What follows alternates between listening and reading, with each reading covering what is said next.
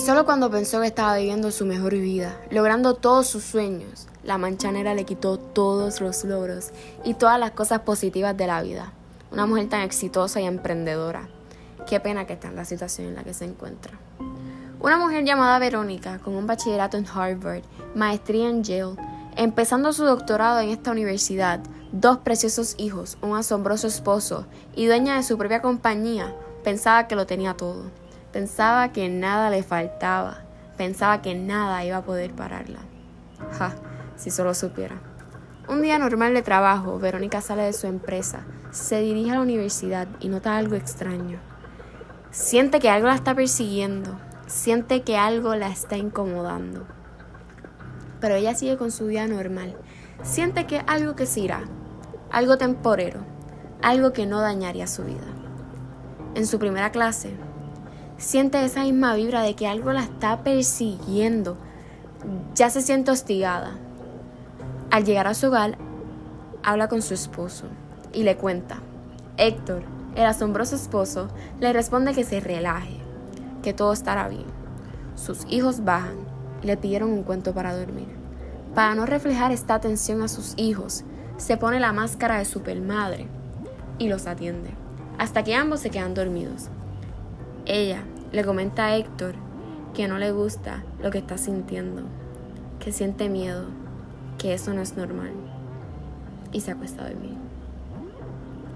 Luego de una semana las cosas fueron empeorando. Ya Verónica no era ella. No tan solo sentía que algo la perseguía, ahora a la vista se le empezó a ir el color. Muchos colores se empezaron a ver opacos y ya ningún color tenía vida. ¿Qué está pasando? ¿Por qué se está sintiendo así? Sus notas fueron bajando y sus habilidades en la empresa ya no eran las mismas.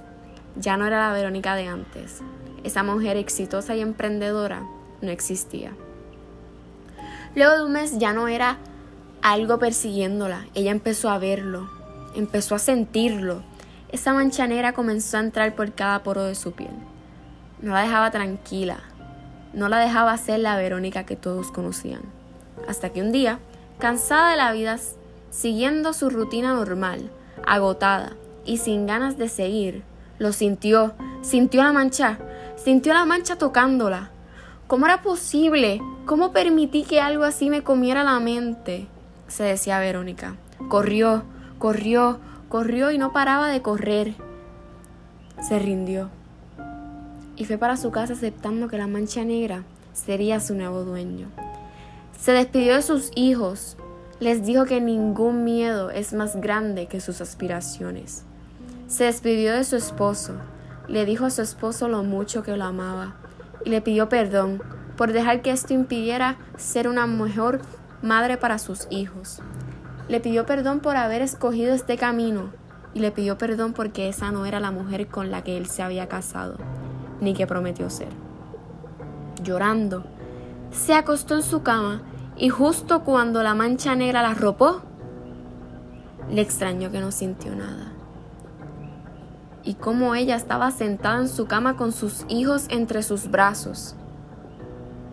Ambos se dieron cuenta y le preguntaron qué le sucedía. Verónica, la mujer que lo tiene todo, que nada le falta, que nada puede pararla, le contestó a sus hijos. Ojalá no crezcan y nunca tengan miedos.